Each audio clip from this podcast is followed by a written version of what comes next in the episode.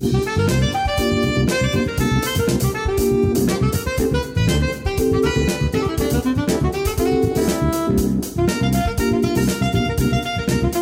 国のリスナーの皆さんこんばんは。内田まさです。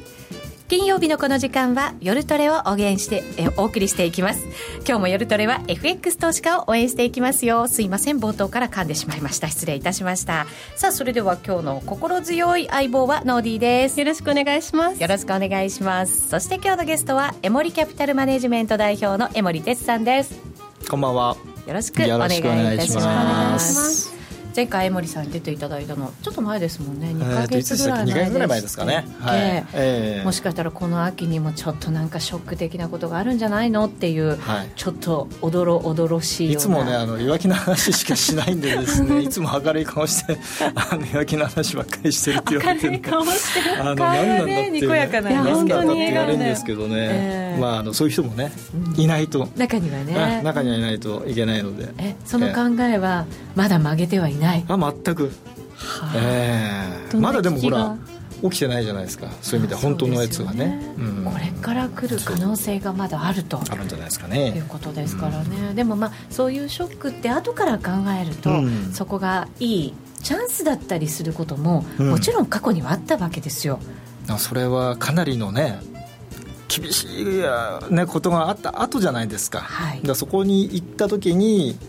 まあ、耐えられるような状態、まあ、もっと言えばそうなる前にこう少し手当てをしておけばね、まあ、本当一番いいんだけど、まあ、それは大体後からね分かることが多いので、ね、誰でも後からだとね言えるからね。ね。まあ、でもそんなヒントみたいなものはね、ええ、いただきながら、はい、またどんな準備を私たちはしておいたらいいのかっていうアドバイスも、江森さんに今日はたっぷりいただいていこうかと思ってます。何しろ今晩ジャクソンホールイエレンさん降臨ですよ、うん、うん、降臨ですね。降臨そうです。降臨です。はい。ね、どんな話があるのかっていうのはいろんなところで、まあ、想像はされてるわけですけど、はい、どうでしょうね。なんかこう確信に迫るようなちらっとでもそういう発言みたいなものを出してくれるんでしょうか？基本的には、まあ、これ最近、まあ、昨日今日ぐらいからだいぶこう報道でも出てきてるんですが、はい、基本的にはこういうあの表の会合とかで、うん、まあ、イエレンさんのようなその、まあ、FRB 議長というね立場の方が、えーまあ、個人的な意見も含めて発言、その金融政策に関わるような発言というのはできないっていうふうなルールになってるんですよね。はい、なので、まあ、ヒントがあるかどうかはちょっとそれはちょっと置いといて、えー、その明確な、えー、金融政策の方向性であったり、まあ、ないしはそれに、まあ、関するというかね、まあ、それをこう示唆するような発言っていうのは物理的にできないんですよね。うん、なので、まあ、それはまず一つ押さえておかなきゃいけないというのと、はい、でもう一つは、えー、彼彼女がまあどういう発言をするにしてもそれを市場がどう捉えるかってまた別の問題だっていうですね、うん、はい、あのその地合いみたいなものっていうのもありますよね、うん、また織り込み度合いだったりとか、うん、でちょうど今年はあの、まあ、去年の,、ね、あの今頃はチャイナショックで結構皆さんまあ、私もそうでしたけど苦しい思いをねしてたんですよね、うん、なので今年もまた同じことが起きるのかなっていうことをまあ考えながら8月に入ったんですけども、はい、まあ、先週いっぱいのところまでで言えば何も起きてないと、うん、まあ、平穏な夏だったですよね。まあ、そうですね、うん、で、まあ、このままいくのかなということで動かなくなってきたところで材料ないなないなと、で結局あの何もないので何もできない。で結局その今日のイエレンさんのね、うん、えー発言を待つっていう、まあ、一応、なんかそういうふうになっちゃったじゃないですか、そうです、なので、じゃあ、それまでまた動けませんねってことで、今週、何もできない？今週、本当にボラティリティが低いというか、何も起こらない、ね、はい、ドル円もそうでしたけど、あと株式市場の出来高も非常に少なくて、ちょっと異常ですよね。異常な数字でしたね。ちょっとそんなような雰囲気になってしまったので、うん、まあ、逆にこう少しでも何かそのイエレンさんがこう市場が感じるようなことをちょろっとでも発言しちゃうと、はい、まあ、何があっちゃうっていうですね。みんながこう待ちに待ってるから、うん、うん、でそう捉えちゃったとかね、はい、イエレンさんの意図とは別に、うん、そういう意味じゃないんだよって言ったとしても、市場ってやっぱそれで動いちゃうじゃないですか、はい。うん、でそれを先走っちゃうとあらぬ方向に行っちゃって、もうそれ止められなくなっちゃうとかね、まあ、後に戻ってくると思うんですけどね、そういう場合は、間違ってたってことで、ただ一回は行っちゃうとかね、まあ、上か下か分かりませんけど、っていうこともあり得るので、はい、あのまあ、そういったことも含めて市場がまあ材料視してるってことでしょうね。うん。今日は非常に重要な、まあ、そういう意味では待ちに待ったジャクソンホールの日ということになりますので、えー、もしかしたら延長戦を長くやる可能性もありますので、えー、ユーストリームでも楽しんでいただけたらなと思いますが今、えー、為替ですね。ドル円に関しては100円30銭。番組が始まる直前、まあ、100円の40銭からまあ45銭ぐらいのところだったんですが今20銭台に入ってきてアメリカの GDP が発表されてるんですね、えーと、四6月期の実質 GDP 前期に比べると年率でプラス1.1%ということでこれは予想通りの数字。ということ、あれ？違う。違う違う。これ改そうですね。値ですね。そうですね。改定値ということですね。そこが1.2でしたよね、うん、確かね。あ1.2でしたか、うん、じゃあちょっと。0.1ポイント下方修正かな、うん、ですね、はい。えーと、前期に比べると年率でプラス11.1%、うん、あれ？これちょっと違うのかな？数字がはい、ちょっともう一回しっかり見てからお伝えしていきましょうね。はい、1.1という数字はここに速報で入ってきてますので、えっ、ー、とユーストリームでも書いてくださった方がいらっしゃいますので、そういう数字が発表されて、ちょっと今為替が動いているということになりますね。ドル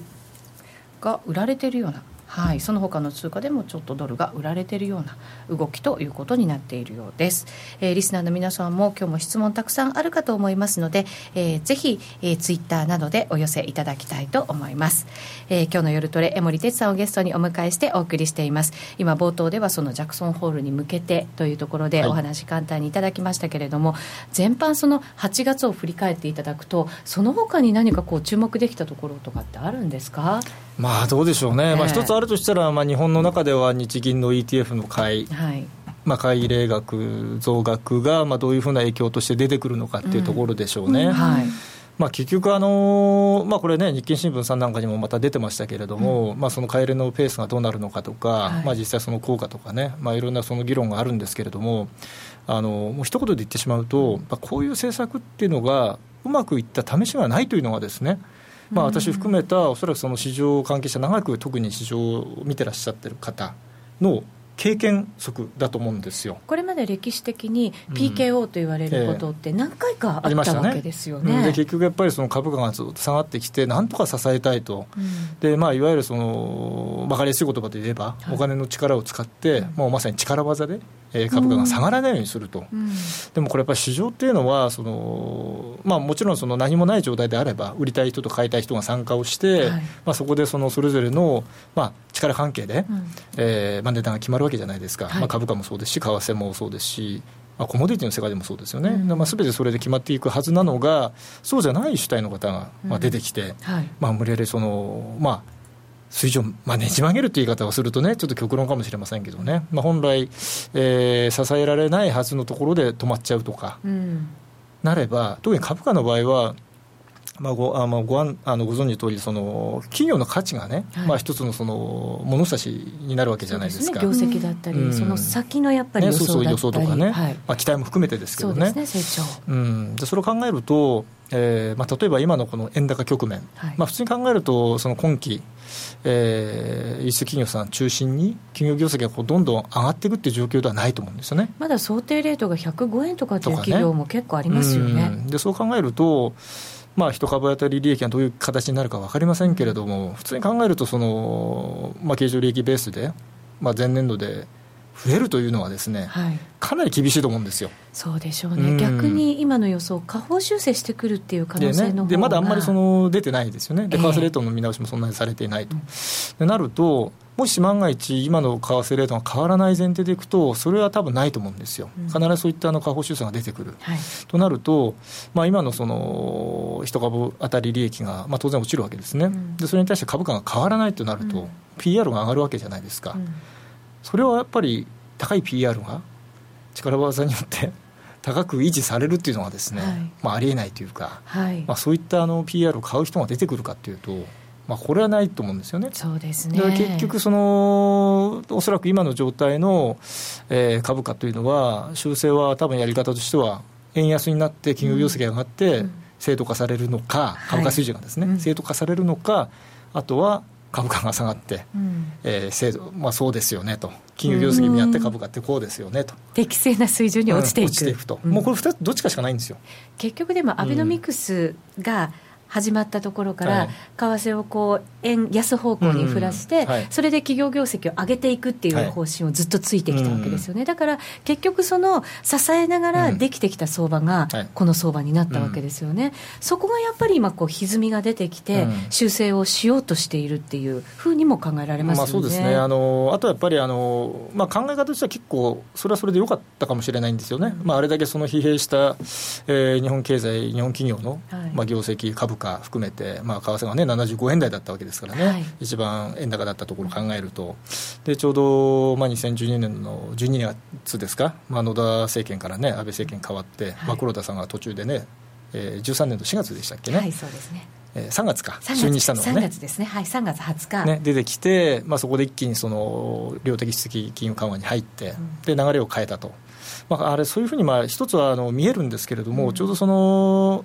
アメリカもね、まあ、それまでのそのなんていうんですかね、えー、ドル安政策から、まあ、ドル高に少し変えて、はい、まあ、あの日本の、ね、円安政策はいいよっていうのは、多分後ろであったはずなんですよね、125円までそれでいったんですよね、だからまあそれはそれで認めるけども、さ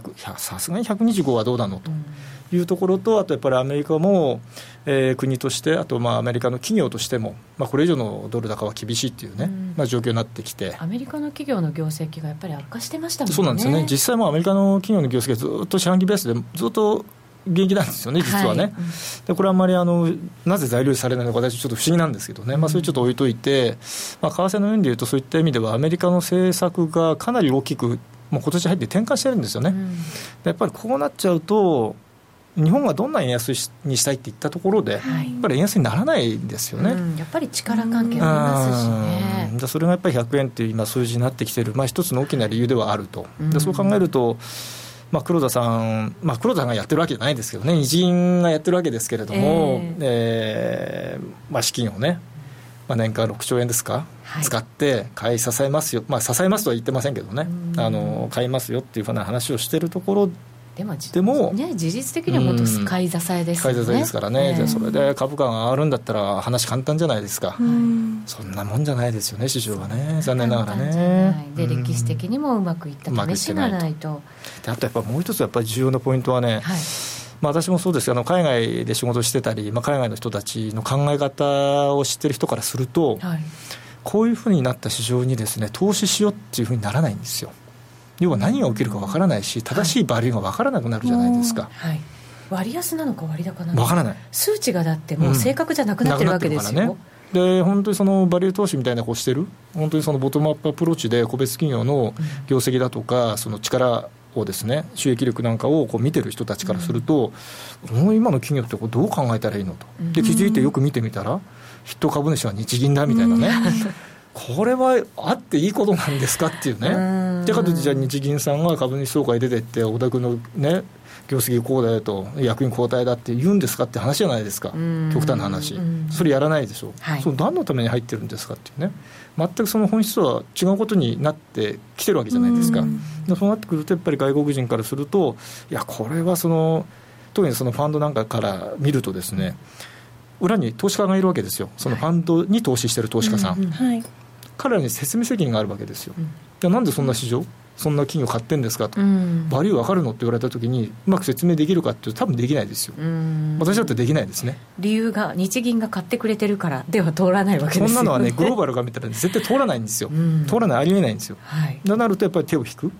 だからやっぱり流動性が落ちる、はい、株価が上がらない。で、日本の株はやっぱり外国人投資が買わないと上がっていかない市場じゃないですか、はい、だ普通にそういうふうに論理的に考えていけば、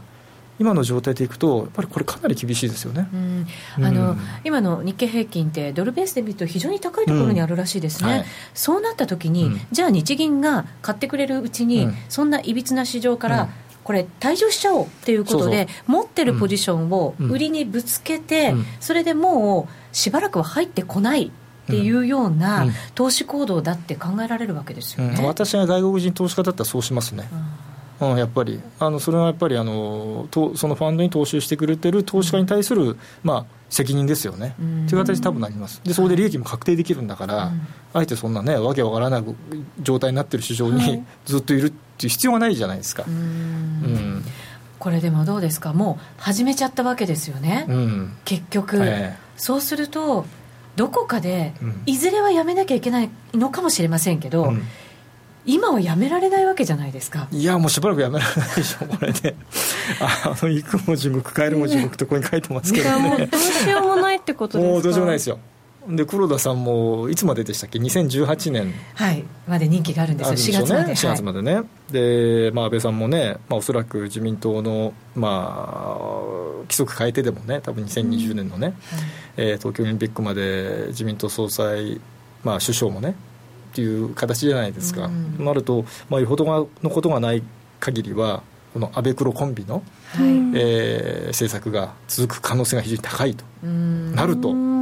まあこれはあのどういう結論になるか分かりませんけれども、はい、まあ、行くとこまでまず行ってみて。行くとこまで行ってみて、うん、我々が付き合わされると。これことでしょうね、うん、いやいいふうにいくかもしれないですよ。分からないですよそれは。でもだってなんか買い支えるっていうと、チャイナショックの時思い出しますもん。チャイナショックチャチャイナショックっていうか、うん、あのね上海株が下がった時にもうその猫の目のようにね毎日こう株の買い支えだとかあと投信で買いなさいとか、はい、あとはその、あとは売れないとか。売っちゃだめよとかねその企業のオーナーを売っちゃいけないとかあったじゃないですか。そうですね、ありましたよね、まあ、あれはちょっと極端にしても、似てますよ。本当に。先進国で四国であるね、うん、我が日本がそんなことをしてるのかっていう、ね、うん。ちょっと残念ですね。なんかそこまで極端なこと日本がしないとは思っていてもやってる実質のことがもう同じような買い支えというかだから、確かに自分が外国人投資家だったら不安だし、うん、日本株ずっと持ってよっていうよりは、うん、今じゃあちょっと円高になってる間に手放しちゃおうって思ってもおかしくないですもんね。ね、そうだと思いますね。これどうなるかもちろんマーケットの受け止め方もいろいろありますし、うん、どんなふうになっていくかってこう決められないんですけど最悪の場合って一体どんな結末をこのままいくと迎えることになるんですか、ね、ちょっとね、聞いてみたいんですけど、それ分かったらね、あれですけど、まあ、やっぱりもともと安倍さんにしても黒田さんにしても、今やってる、ね、量的質的金融緩和プラス、今でいうとマイナス金利付きですよね、うん、こうなるとは思わなかったですよね、彼らも。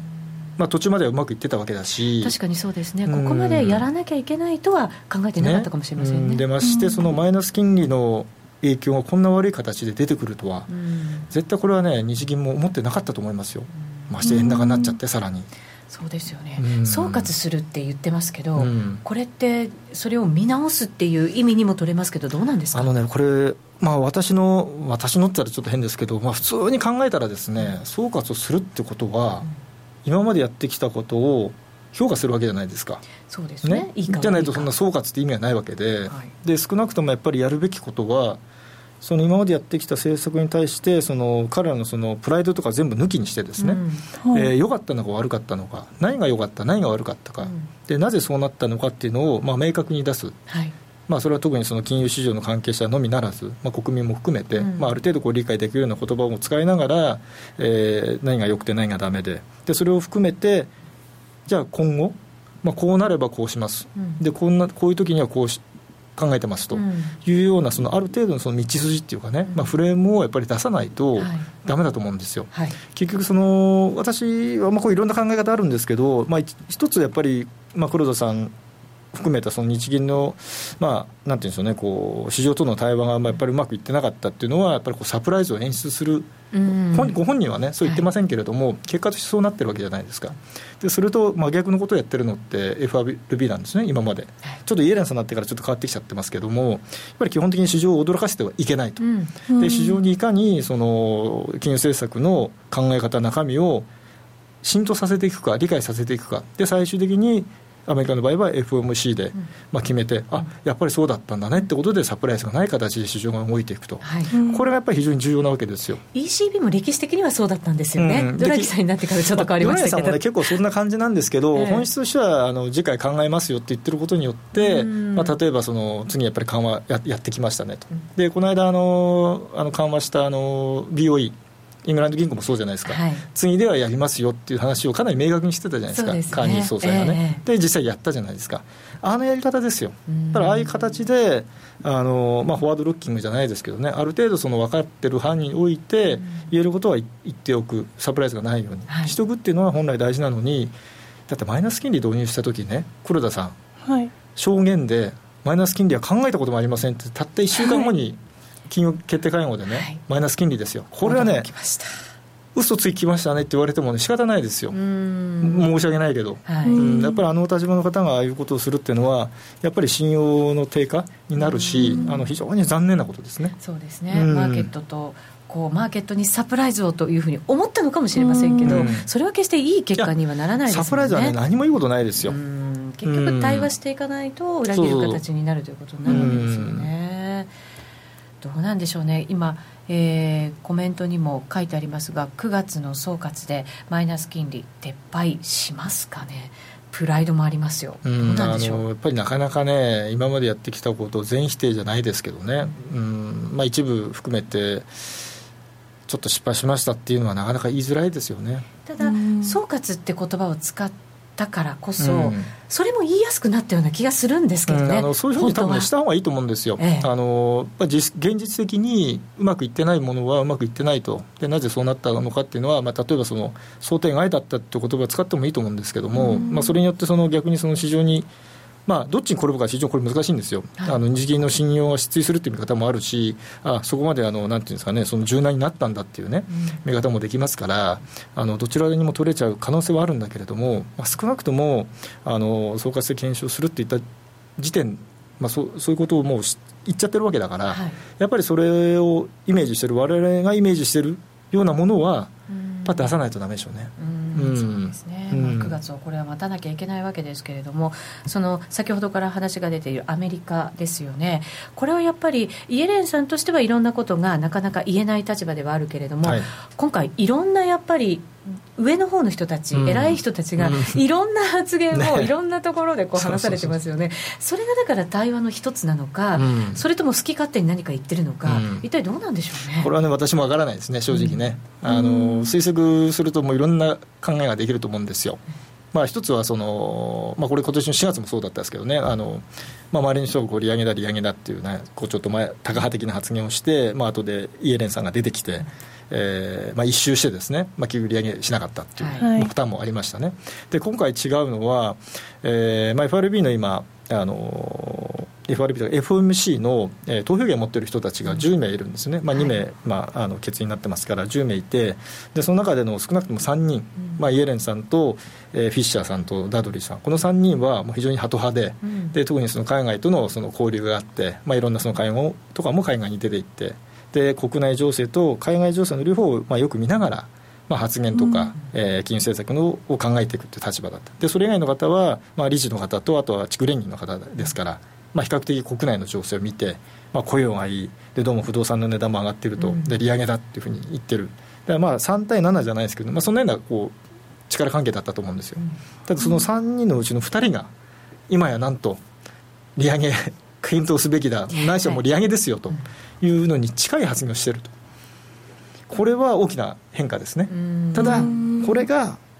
まあ、イエレンさんのこう、なんていうんですかね、まあ、後ろ盾じゃないけども、まあ、試しにちょっと行ってみてよという話なのか、勝手に本当に言ってて、ただそれは何の権限もないですよということなのか、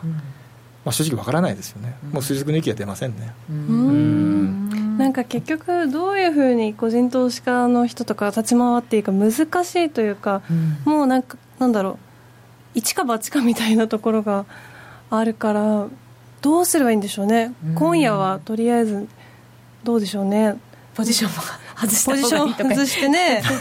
ね。でどう言ったらどう動くかもなんかどう捉えられるか分かんないからイエレンさんがでもこうはっきりとは言えないけど例えばヒントってどんなことを言ったらこうなんだ利上げあるかもって市場が思ったりするんですかね。うんまあ、これもね難しいですよね、うん、まあ、今までみたいにその経済データ次第だとかね、うん、あの景気は持っているいいとかね、まあ多分景気がいい思ったよりもいいみたいな発言ポロッとしちゃうと利上げだって多分なるでしょうしね。まあそうでしょう、ね、うん。ただその海外情勢が不透明だとかいうとそうでもないのかなとかねうん。まああの本当難しいですよね。ね。江森さんはアメリカ今利上げできる環境にあるとお考えですか？あの何もなければ、ええ、しあのしないとおかしい水準には来ちゃってるんですよね。あそうですか。経済指標とか、うん、あのした方がいいと思うんですよ。ええ、何もなかったらっていう限定がつ、ね、前提がつきました、うん、あのやっぱり低金利はずっと続いちゃってて、はい、その投資家がまあ株にも行って、まあ、その前にあのアメリカの国債をものすごく買ってるんですよね、はい、でパンパンになっちゃってると,、えーと、だから、えーと、株も高いし債券も高いしっていう。でもともと、まあ、利回りが低いんで、うん、もうどういった投資先に投資するのがいいのかなって話をこうみんな多分してたんですよね、うん、でまあ、とりあえずあの先進国で、まあ、信用力がある、まあ、アメリカの債券。で特に利回りが立ってますからねまだね、うん、まあ、10年債ではまた1.5%あるわけで。はい、でそういった国債は、まあ、アメリカだし問題ないでしょと。いうことで、まずみんなそこ殺到したわけですよ。アメリカ国債をみんなが買いに行った、ね、で、まあ、利回りが少しやっぱこう低下したと、はい、でもうそれ以外じゃあどこに行ったらいいんですか、って考えたときに、うん、まあ、アメリカの株で高配当だったら、ね、利回りも出るし、うん、まあ、安全でしょってことで、今度はアメリカの高配当株行ったんですよ。うん、ね、でそれアメリカの国債は安全資産じゃないですか、はい、いわゆる、株はどう見たってリスク資産なわけですよ。そうですね、これを安全あたかも安全資産家のように扱ってみんな殺到したと、うん、でこれは多分おそらくそのアメリカの主要株の、えー、高止まりにつながっている可能性が非常に高いんですよね、うんはい、でまあ、今、両方ともこうパンパンな状態になってますと、でその中で利上げして、みんな買ってるアメリカの国債が利上げすることによって、例えば利回りが少し上がっちゃったってなると、うん、アメリカのその国債の値段割り、これ、利回り上がると落ちるじゃないですか、下がりますから、下がっちゃうと、まずいなという雰囲気になったときに、ええ、じゃあ、アメリカの株だけ上がって、一般の人いけるんですかってこれはないんですよねやっぱね、まあ、利回りが上がっちゃうと、はい、やっぱり株からはお金がちょっと逃げますよね。で出るときにじゃあ困ったなと。じゃあそれ債金に行きますかって。いけないですよね。こっちパンパン買ってますから。ええ、となるとじゃあ少し現金化しようかって言って両方こ売りますよと。で売るとまた債券の値段が下がって金利が上がるわけですよ。で金利が上がるからまた株下がるっていうですね。こうスパイラル的にこう両方ともこう下がっていく。可能性が出てくる、で一方でドルが少し買われちゃうっていうね、で株安、債券安、ドル高っていうね、これ、多分ね、悪いシナリオなんですね。アメリカにとっては三重苦、三重苦になっちゃうと。ですね。うん、でそうなると当然こうアメリカの株がそうやって下がっちゃうとじゃあ日本の株だけ何もありませんってことはこれもこれで難しいと思うんですよね。でもドルが上がったとして、円はまあ下がるとしますよね。多分下がらないですね。下がらないですか、うん、多分ドルが上がってユーロとポンドは下がると思うんですよ。例えばね、えー、うん、でもクロス円ベースで見ると今度は円が買われちゃうっていうね可能性もあってだドル円はそんなに動かないかもしれないですよね。結果だからでもアメリカ株が下がるとすると、日本株にも影響これ避けられない、ね、避けられないでしょうねやっぱね。うん。まあ、昔ほどその、ね、外国人投資家がパンパンに買ってるわけじゃないので、あのパニック的にどーンと下がるかっていうと、これもちょっと逆に言うと難しいと思うんですけどね、はい、影響ゼロかってそれはやっぱ難しいでしょ、う株が売られると、ね、その株を見ながら為替市場の人たちも、またドル円売ったりとかする場合もあるじゃないですか、ね、お互い両方ね、両方のこう、まあ、せいにするってちょっと変ですけど 理由にするじゃないですか、はい、株下がるとじゃあ、ね、ドル円ショートだみたいなね。ドル円下がってるから株売りかっていうね、まあ、両方ともこういう形になっていっちゃうとこれはよくないですね。そうですね。なかなかなんか日本の市場にとっては厳しいのが現状と。うん。ですからね、今日もそのイエレンさんの発言をどう捉えるかにもよるんですけれども、えー、警戒性例えばドルが買われちゃって、アメリカの株が下がると、日本株も下がっちゃうね、うん、で何もなくて、じゃあ、なんて言うんでしょう、そのドルはあんまり、むしろ下がると。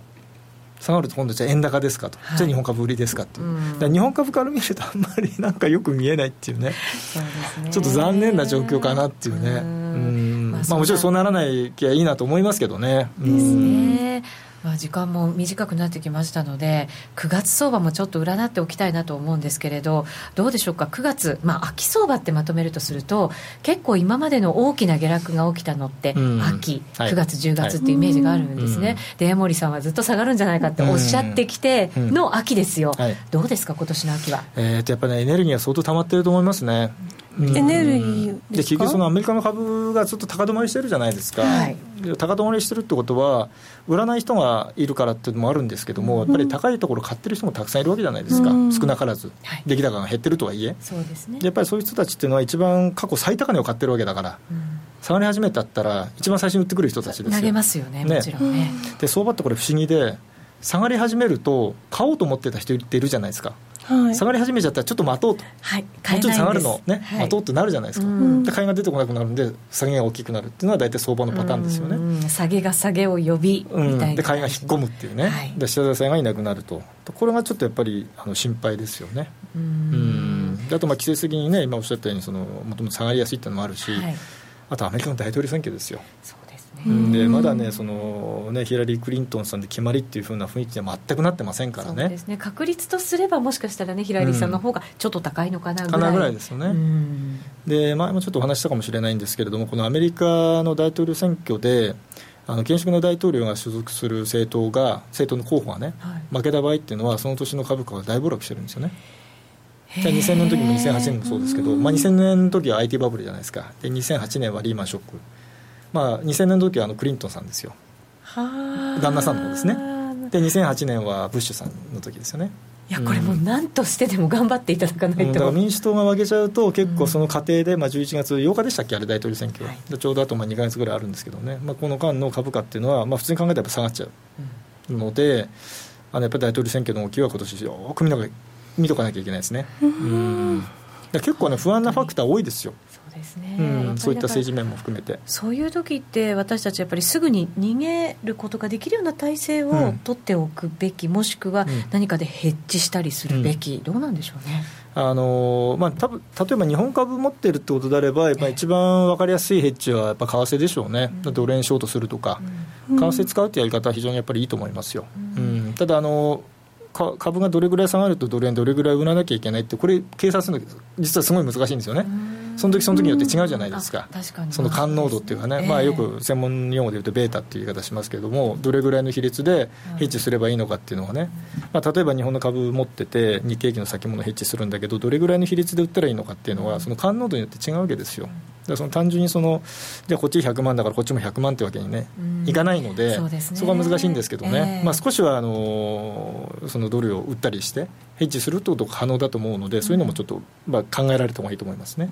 備えあれば。そうですね。ですね。はい、はい、えー、今日は江森哲さんにお越しいただきました。ありがとうございました。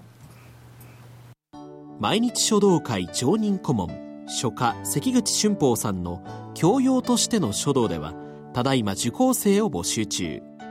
ビジネスに教養に国内外で活かせるコミュニケーションスキルに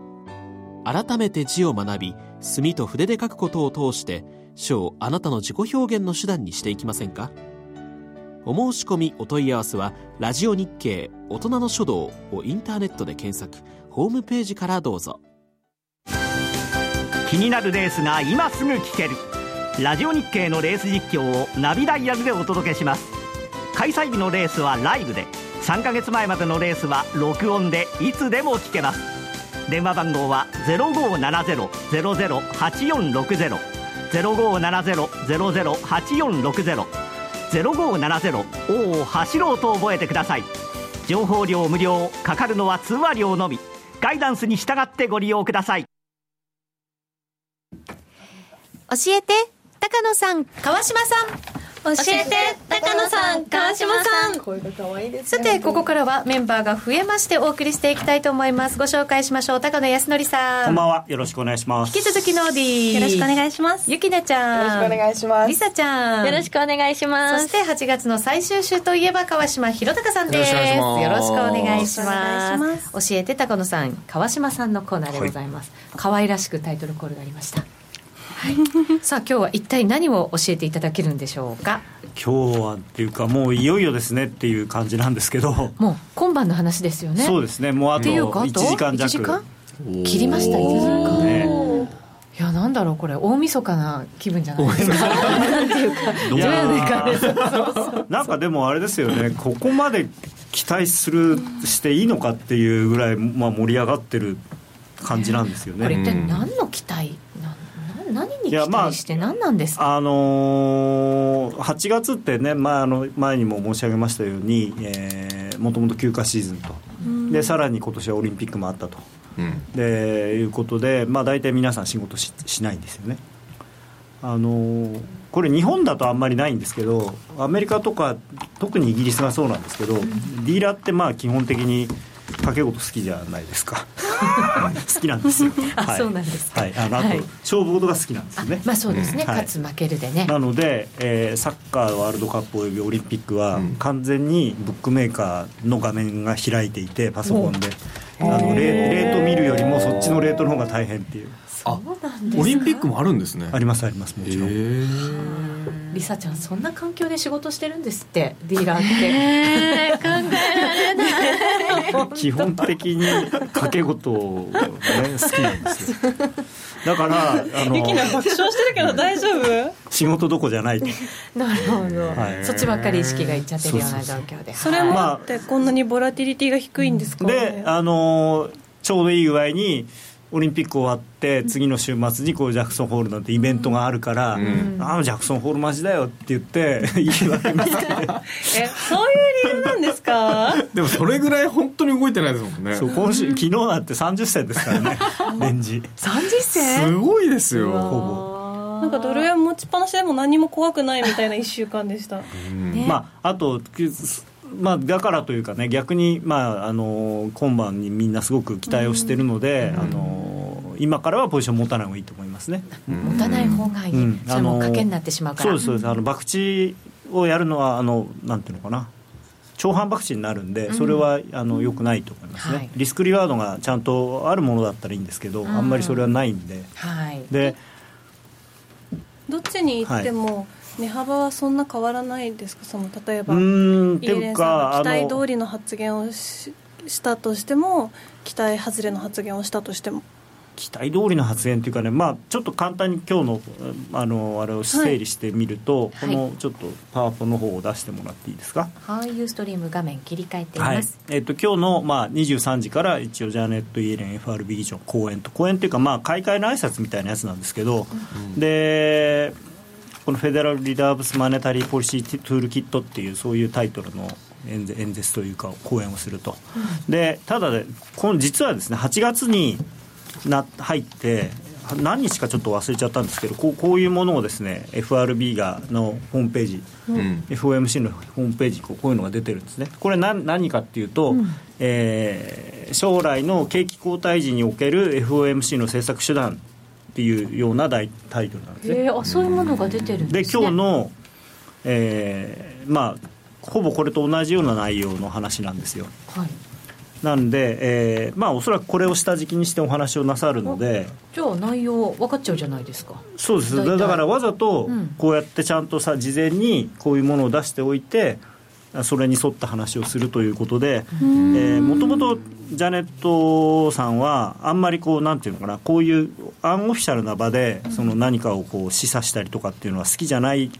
ぽいんですね、うん、あの前任者と違って、はい、なので、まあ、まず何のあれもないと思うんですよ。でしかも質疑応答もないんでそう、ね,、いうなんか記者が来月は利上げするんですかとかってそういう失礼なことも聞けないし、うん、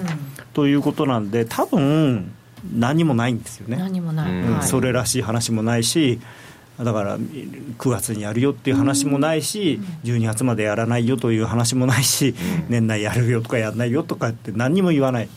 なんかイエレンさんがあんまり何も言わないんだろうっていうことは、みんながまあ想像できることでもあるわけじゃないですか。いやなのになんかみんな期待してる、うん、この最近の日銀の時もそうじゃないですか、うん、だやるわけないじゃんとか思うのに なんか妙に期待して失望するじゃないですか、はい。ね、勝手に失望するそうそうそう勝手にだって為替だって先取りしちゃったりしますもんね。まあまあ9月はね本当に多分なんかやるのかなと思いますけどね日銀はね。日銀はやるけど FRB は分からないまだ。僕はやらないと思ってますけどね、僕はまあ去年の年末とかにはラジオでずっと来年やるとしても9月って言っててで、今年の4月ぐらいからはやるとしても12月って だんだん後ずれしてきてるんですよね。あと、えー、これがあの予定表なんですけどジャクソンホールの。これもあのカンザスシティ連銀のあのホームページ行くと出てます。であの実は黒田さん行くだけかと思ったら一応あのパネラーとしてあのごご登場なさるというかパネルディスカッション。パネルディスカッションやるんですね。これがただ日曜日の深夜1時25分なんでまあか関係ないというか、まあ、影響があるとすれば月曜日明けてから。そうですね。ただ、うん、あのクーレ ECB 理事とそれからメキシコ中銀の総裁と黒田総裁ってよく分かんないメンバー。何の話するんですかね。ね。何の話するのかなと思いますけどね。ねそれでねこれちょっと日本人的にはなんでだろうなと思うのが黒田さんの名前が一番最後に書いてあるっていう失礼なみたいな失礼ってこともないですけどね。はいなんか順番的にはメキシコが一番後ろってことですか？いやメキシコが一番上？上にいるんだ。メキシコ ECB 理事そして日銀総裁と。いや別に多分あんまり関係ない。その関係ない。んですかアルファベット順。とかね。近い順とか。うん。まあ内容は伝わってないとは何の話するのかよく分かんないですね。はあ、そうか。じゃあ今夜のジャクソンホールは結局あんまり何にも。だからもしかするとあのもしかしなんか利上げを匂わすようなこと言ってくれるんじゃないかって期待をしてる人がいるとすれば、えー、と1回売られる可能性はあるんですけどただそれを交換して株が上がればまた買い戻されるっていう。そうえこんな日の川島さんは、ええ、一体どんなふうに動くおつもりなんですか？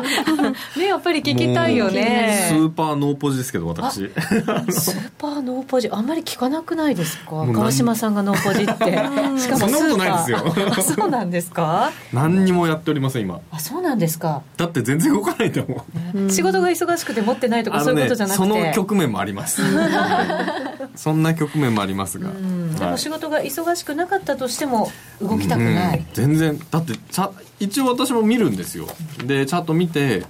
全然なんだこの冷やしはみたいな、うん、いうノート足の短さになってきてるんで、うん、これ久々ですよねこの30銭とか。その、うん、まあ1週間の ATR で言ってもそんなにこう夏枯れのあのまた動かなさぐらいに動かなくなってる、まあ何年か前にね1か月、ね、1, 1日10銭ぐらいとかっていうのはずっと 2, 2か月ぐらい続いたことがありましたけどね。もう夜トレどうしようっていうぐらい。何があっても動かないみたいな。でもこんな日はできれば持たない方がいいと。さすがの川島さんもそう思うわけですね。そう思う。わけですね。まああのー、実際何か出てそれからやポジション持った方がいいと思いますね、うんね、これだけ動いてないとさっきノーディーが言ったみたいに、はい、持ってたって大して変わらないじゃんみたいな感覚に陥りがちですけど、それそうですよねなんか行ったら戻ってくるけどでも、うん、なんか出たらその時はサクッとねしないと怖いですしね、何か出てからでも遅くない気が。そう出て出てからやった方がいい、あのまあ、もちろん、博打をしたいという人はしょうがないですけど、まあ、ちなみにそのこう発言があって為替が動き始めたとしますよね、はい、一つの方向に、はい、そうするとじゃあそのままこう一つの方向にガーッと行きやすい状況なのかどうなのか、うん、それによってまた攻め方って変わるじゃないですか、うん、そうですね、ね、まああのー基本的にはどっちかというと売られる方の話にがになりやすいとは思うんですよね。ドル円あドルが売られドルが売られやすい、はい、利上げはやっぱり利上げに対するなんかヒントはなかったっていう話にしか多分なりようがないんで、まあ、失望とか言われちゃうわけですね。失望って言われてもねって 勝手に失望何を期待してるんだお前らはっていうジャネットさんにすればねそういう感じだと思うんですよね。そうすると夜トレガールズがもし今晩じゃあトレードやってみようっていうことになった場合はそれはだから出てからじゃないと。そうですね、うん、出てから動いた方向についていきなさいというアドバイスになるわけですね、はいはい、そうですね、うん、これ ABC 順な？そうさっきのやつ。多分。合ってましたよ、はい、合ってました、ね、我々の勝ちですそうですね。誰に勝った 高の対みたいな感じですけど。川島さんがじゃあガールズにアドバイスできるとするとどうですか、このこのフェーズ？このフェーズもちろんいろんな場面がありますからまずは今日のこのフェーズ。ないですよね。アドバイスはない、うん、ない。冷たいな。このフェーズ。教えて川島さん持つな持つなしかないですよ。だって。でもずっと前も高野さんとこのボラが少ない時ずっと言ってる時って何かをきっかけでどっちかに行った時に溜まってたエネルギーがドーンっていくっていう、まあ、オリンピックでみんな休んでるとっていうのもあるから、はい、そこで多めのポジションを取るっていうのが私は好きです。あドンって 動いた動いた方にドンってちょっと動いた方向に乗っで入れて、うん、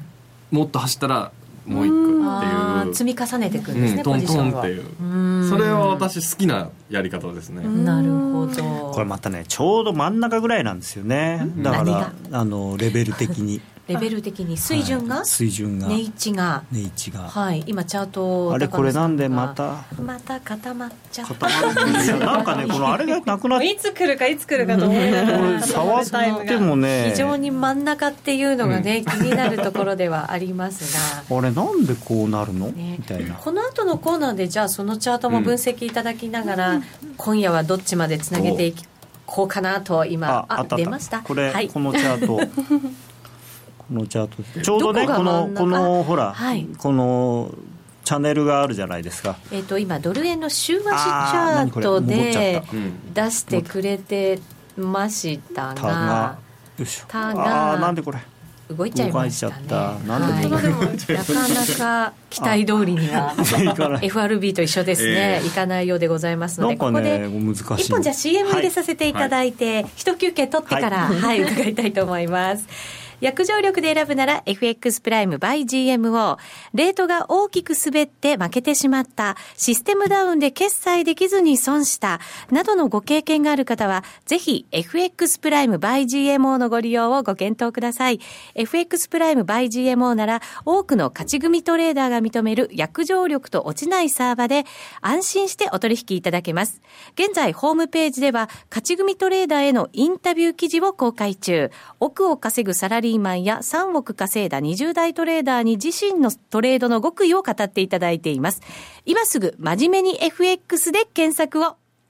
株式会社 FX プライムバイ GMO は関東財務局長金賞第259号の金融と商品取引業者です。当社で取り扱う商品は価格の変動などにより投資額以上の損失が発生することがあります。取引開始にあたっては契約締結前交付書面を熟読ご理解いただいた上でご自身の判断にてお願いいたします。詳しくは契約締結前交付書面などをお読みください。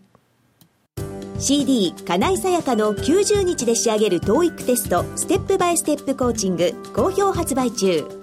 500分にも及ぶ音声ファイルとボリュームたっぷりの PDF ファイルを1枚に収納。しっかり確実にテストに向けた指導を受けることができます。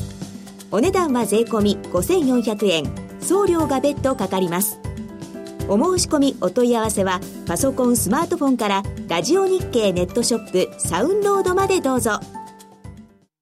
あのロングセラーラジオソニー EX5M2 好評発売中。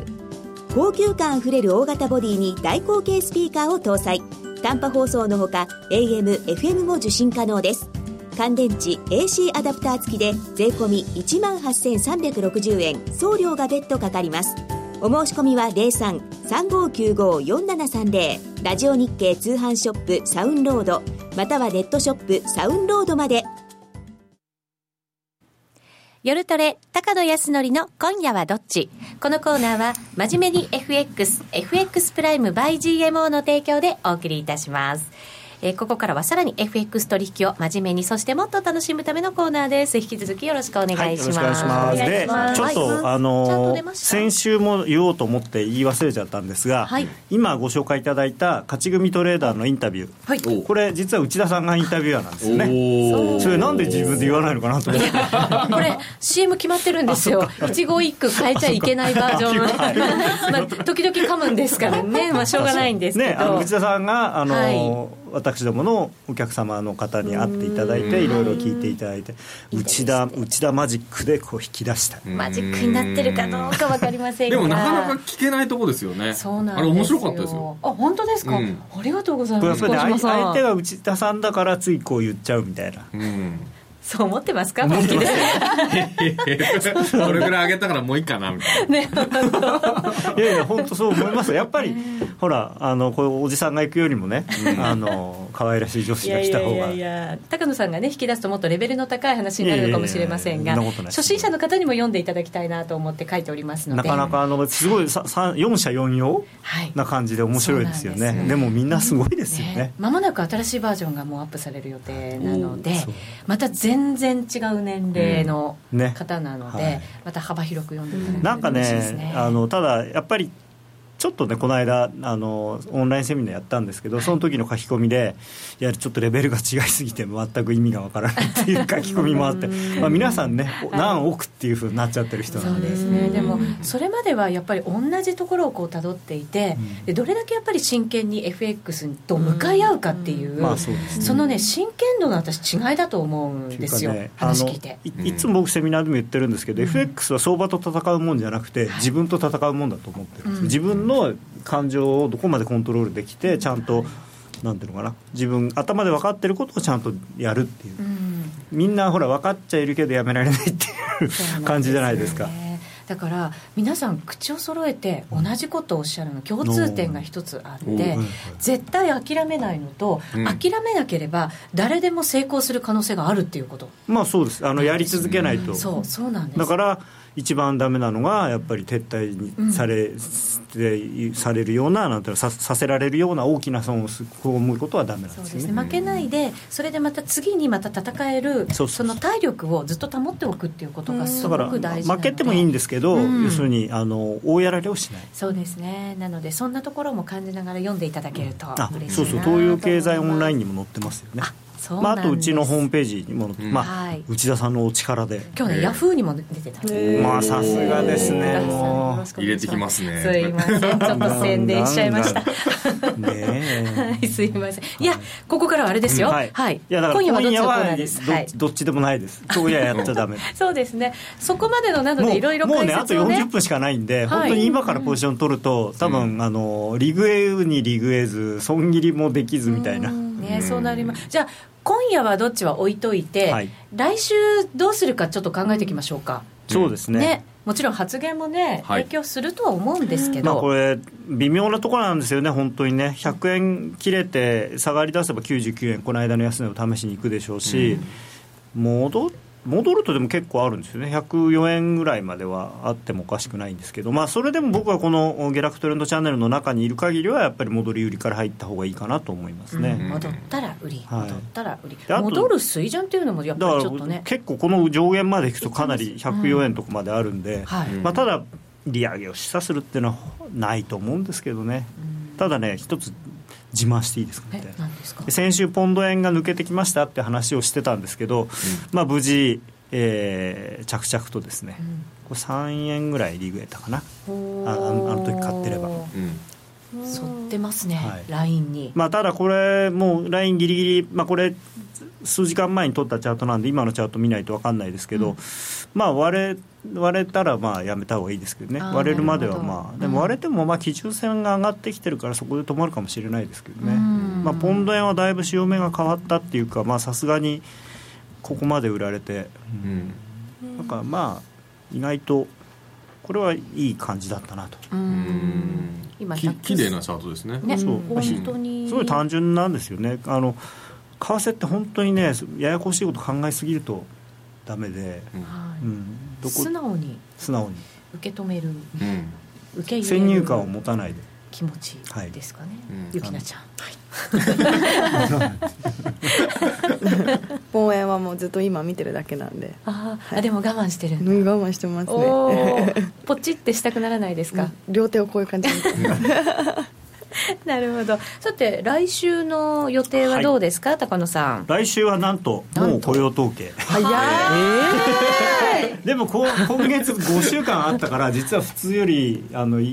一週あれなんですよね。あそんなことない、えー、来週あ水曜日が早いよね。みんなが一斉に早いって言ってりさちゃんのあのきょとんとした顔。なんかこのラジオを始めさせてもらって、うん、その雇用統計っていうのを1か月に1回経験させてもらったら1か月過ぎるのがすごく早く感じました なんかこう1か月始まりがなんかこう決まってきてえもう？もう？もう？ってなって。結構ね普通に生活してるとあんまり意識しないんだけど、まあ、月変わって雇用統計だっていうのでこうリズムっていうか。なんかすごい早くてびっくりします、えー、リサちゃんでもほら撮影とか入るから、やっぱりクールとか意識しながらね仕事してるじゃないですかもともと。それでもやっぱり雇用統計を早く感じるんだね。そうですね。ワンクール3か月ですけど、うん、でもその中でも雇用統計3回あるもっと早くなった気分で なるほど。来週はね、うん、映画はジブリじゃないんですよ。そうですね、はい、えっと、2回連続ジブリでしたもんね、2連続でした、うん。まあ、ってことは穏やかかな。ということは そんだけ さっきあの詳しい話しといて。最終的にはね。まあでもねいろいろ数字は出るんですよね、月曜日から個人所得個人支出とか出ますし、PC コアも出るし、で消費者信頼感指数とか ADP とかシカゴとか。まあ、あと中国のね、うん、PMI も出るんで、まあ、いろいろ材料盛りだくさん、まあ、だからオリンピック終わって、えーまあ、8月も最終週なんで、うん、そろそろ休暇からみんな帰ってきてジャクソンホールも終わって、うん、よし行くぞって用意ドンっていう感じですね、うん、やっぱり9月動き始めますかね、いや動いてくれないと困るでしょうね。まあ、例年やっぱり9月になると動きって出てくるものなんですか、まあ、そうですね、まあ、あの最後の追い込みっていうかあの、大体アメリカでもイギリスでも12月締めが多いんで、うん、あの銀行なんかは。なんとか10月ぐらいまでにバジェットっていうその予算を達成したいと思うんですよねみんな。あの普通の気持ち的には。もう最後の最後12月までまだあの達成すべき予算が残ってるって非常に辛いじゃないですか、うん、で11月の終わりからはもうアメリカ人働かないんで。ああそうか。前倒しでだから利益を出しておけば余裕で遊べちゃうわけですね。余裕でその感謝祭の休暇に突入できるという、でボーナスもいっぱいもらえて。ってことはじゃあ結構動き出す可能性が出てくると。そうですね。まあ FOMC とか前なのに、うん、まあだからそれに対する思惑がまたいろいろ出るんじゃないですかね。ただ今僕は FOMC は何もないと思うんですけどただ日銀は何かやるんじゃないかなっていう気がしますね、もしですよ、はい、アメリカが動かなかった場合で、うん。今のやっぱりこの水準に為替がいるとドル円見るともしかしたらさらに下押ししちゃう可能性も出てくるわけじゃない、ね、そうすると日銀がやっぱり動かないと。でも動いても効果半減ですよね。やっぱりアメリカが利上げをして日銀が緩和をしてっていうダブルでやらないとなかなか動かない、その思ったほどは。それに下げてるところでなんか日銀が動いても結局それに吸収されちゃってまたあのマイナス金利の時みたいなただねなん、うん、もうやらざるを得ないっていう部分もあるんだと思うんですね、今日もちょうどニュース出てましたけど、この13か月であの10兆円も吹っ飛ばしてますから GPIF が。あれはでも GPIF が悪いわけじゃないんですけどね、だってポートフォリオの中あの割合決めてるの政府ですから、それのその通りにやってるだけであって、でもね。出てんですもんね。いやもうでも。最初から考えたら。ああ スナップで見ちゃうとね。いやいやでも大変ですよ。130 140兆130兆になっちゃったんですから。あれはすごいなと思って。そういうね損した部分みたいなところがこうセンセーショナルに取り上げられちゃいますからねやっぱりね。あのこの結局一番その日銀のおかげで債券が上がった時に債券もその前に売っちゃってるしそれで株はね下がる前にいっぱい買っちゃったしっていう間が悪い。うん、とそうですね、まあ、9月相場、本当になんかこういろんな発言だったり経済指標だったりで、はい、降らされそうな1か月、うん、ということになりそうですね。そうですね、うん、あのまあでも楽しみですね。楽しみ、はい、チャンスもだから多いと。もちろんね、はい、これどうなんですか？ゆるトレの中では実践トレード上達のためのトレードドリルやってますけど、はいうん、いつぐらいからこうチャレンジをしていく感じのイメージなんですか？高野さんの中では。まあ再来週なんですかね。そうか。それに向けてじゃあ徐々に徐々に,、ね、準備運動を始めなきゃいけない時期に入ってくるかもしれませんね。はいぜひ皆さんもご期待いただきたいと思います。高野康則の今夜はどっち？このコーナーは真面目に FXFX プライム by GMO の提供でお送りしました。さて今日は今夜はどっちは聞きませんでしたよ。